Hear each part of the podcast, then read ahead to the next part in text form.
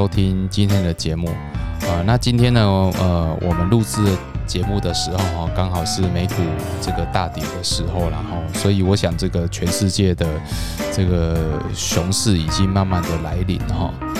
那整个经济呢，当然在一个历经高点之后，总有一天还是会往下往下走，然后，那尤其是台湾最近这个。呃，台积电回台设厂，还有这个资金哈泛滥的问题哈，其实推升了整个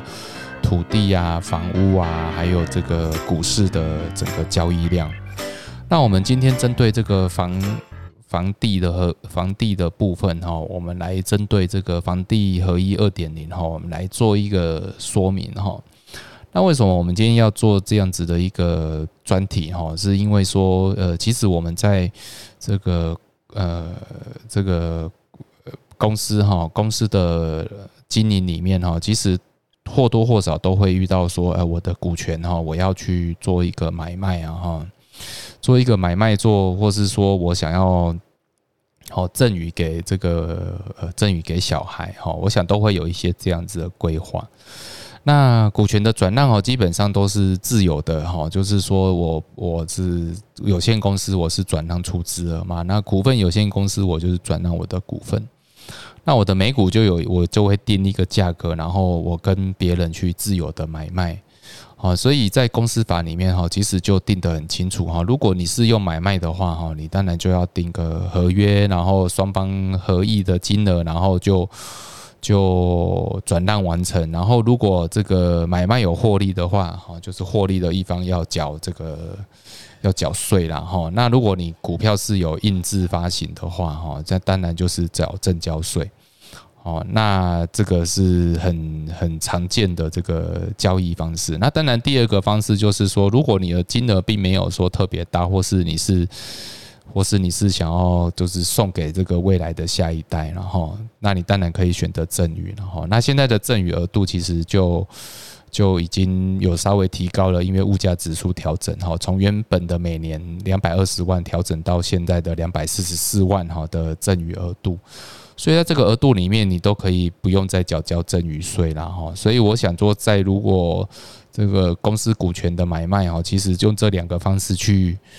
去。执行哈，其实去规划其实就还蛮方便的哈。那当然，呃，今天我们要讨论的的主题哈，其实就是跟这个股权买卖有一点关系哈。哈，这当然现在房地合一二点零之后哈，其实有一个有一个规定哦，我们必须要提出来讨论一下。好，那这个讨论就是说，哎，如果是一百一十年七月以后哈，七月一号以后哈，交易。交易这个直接或间接持有股份的，好这个盈利事业哈啊过嗯这个股份或出资了哈，然后好然后这个股这个公司的组成哈股权的组成是百分之五十以上哦，就是是持有这个房地产的哈，那这个交易哦是视同这个房屋土地交易哈。哦，这个非常特别特别的一个条文哦，就是说很简单的，就是说，如果你今天这个房子哈是持有一个不动产。好，我们常常在报纸上其实可以看到说，有些有些豪宅啊，哈，它的持有哈，其实都是用公司哈，或是境外法人哈，例如说，呃，这个萨摩亚商啊，某某某某公司啊，哈，或是什么台湾的某某某某投资公司去持有这个某一户的豪宅哈，那那你这个你这个某一户的豪宅的资金哈，就是专门就是几乎就是用来买这个所有相关的不动产。哈，那你这个在你有一天如果要卖掉房子哈，你是采用这个股权交易的方式哈，你这个股权交易会被视为这个呃房地合一二点零哈，就是有这个五年内的这个税率不同的限制啦哈。那现在这个税率就是两年内持有两年内出售这个百分之四十五了哈，那这个三后面三年就是三十五了哈。对啊，那整个那整整个持有期间就是拉长了哈，哦，所以我们我们现在其实必须在做股权交易的时候，我们必须要再额外的去注意一点，除了你是用买卖或是赠与的方式之外，我们要去还要去看一下这个房这个公司的组成项目是不是百分之超过一半是由这个不动产去持有的哈。哦所以当你是有这种情况的时候，哈，这个其实就要注意这有没有房地合一税的适用了哈。OK，那我我们我们今天呢，其实在讨论这个房地二一点二二点零哦，其实它有相当很多很多的东西可以再拿出来讲一下啦哈。例如说，呃，这个我们在申报这个买卖的买卖的这个房地价格的时候，其实房屋土地的。的两个两个比例哈，其实常常是税务单位哈，其实会常常跟你争执的一部分呐哈。所以如果说你的你的大部你你你你的你是适用旧制的话哈，其实是呃，如果你把这个这个比例放太多在土地上哈，那你你房屋只放了一点点的利润哈，你想要。哦，借由这个免缴呃，这个土地是免税的特质哈，然后去省掉这个所得税哈。那国税局其实在查核的时候哈，他会依照这个实际的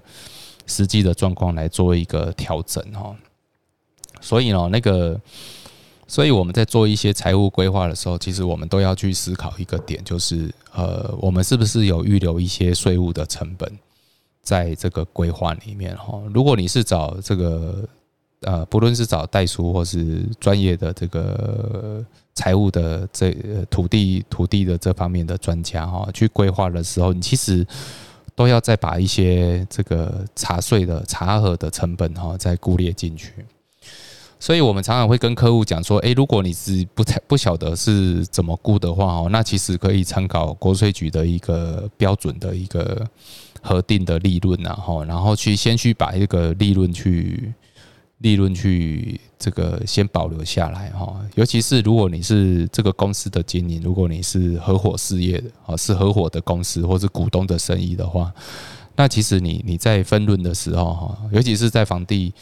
房呃房地产的交易里面，其实呃大概都是批批次啦，一批一一批一批的艰难去结算哈。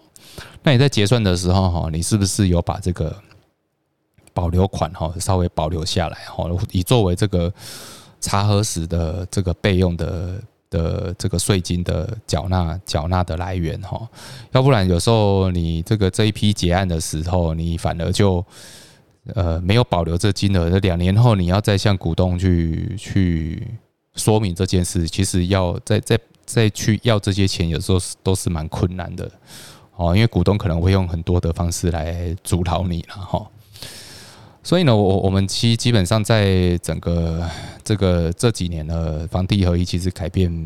非常多了。基原则上就是在打房了哈，就是要贺主这个投机的交易，尤其是现在的职业的职业的投资客，我想这个在未来都慢慢变少哈。尤其是在这个职业的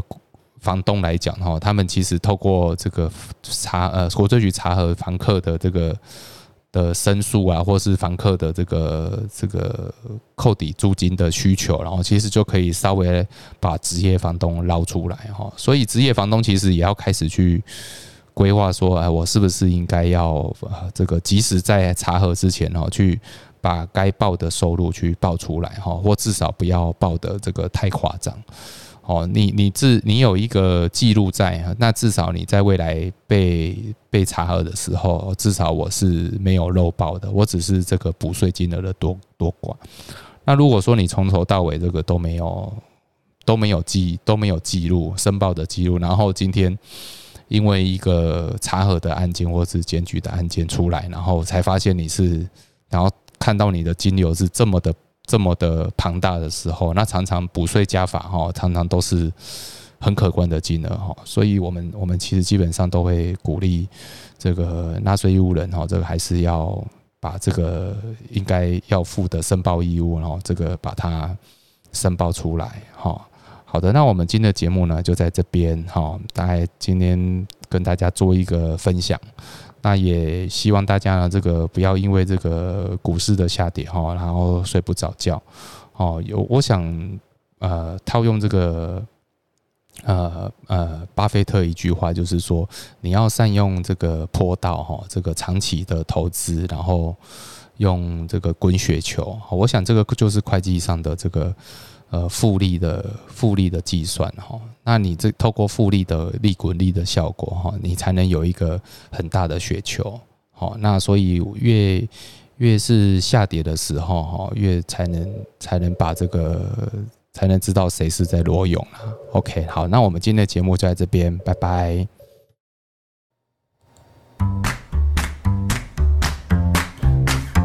本节目由重实联合会计师事务所赞助播出。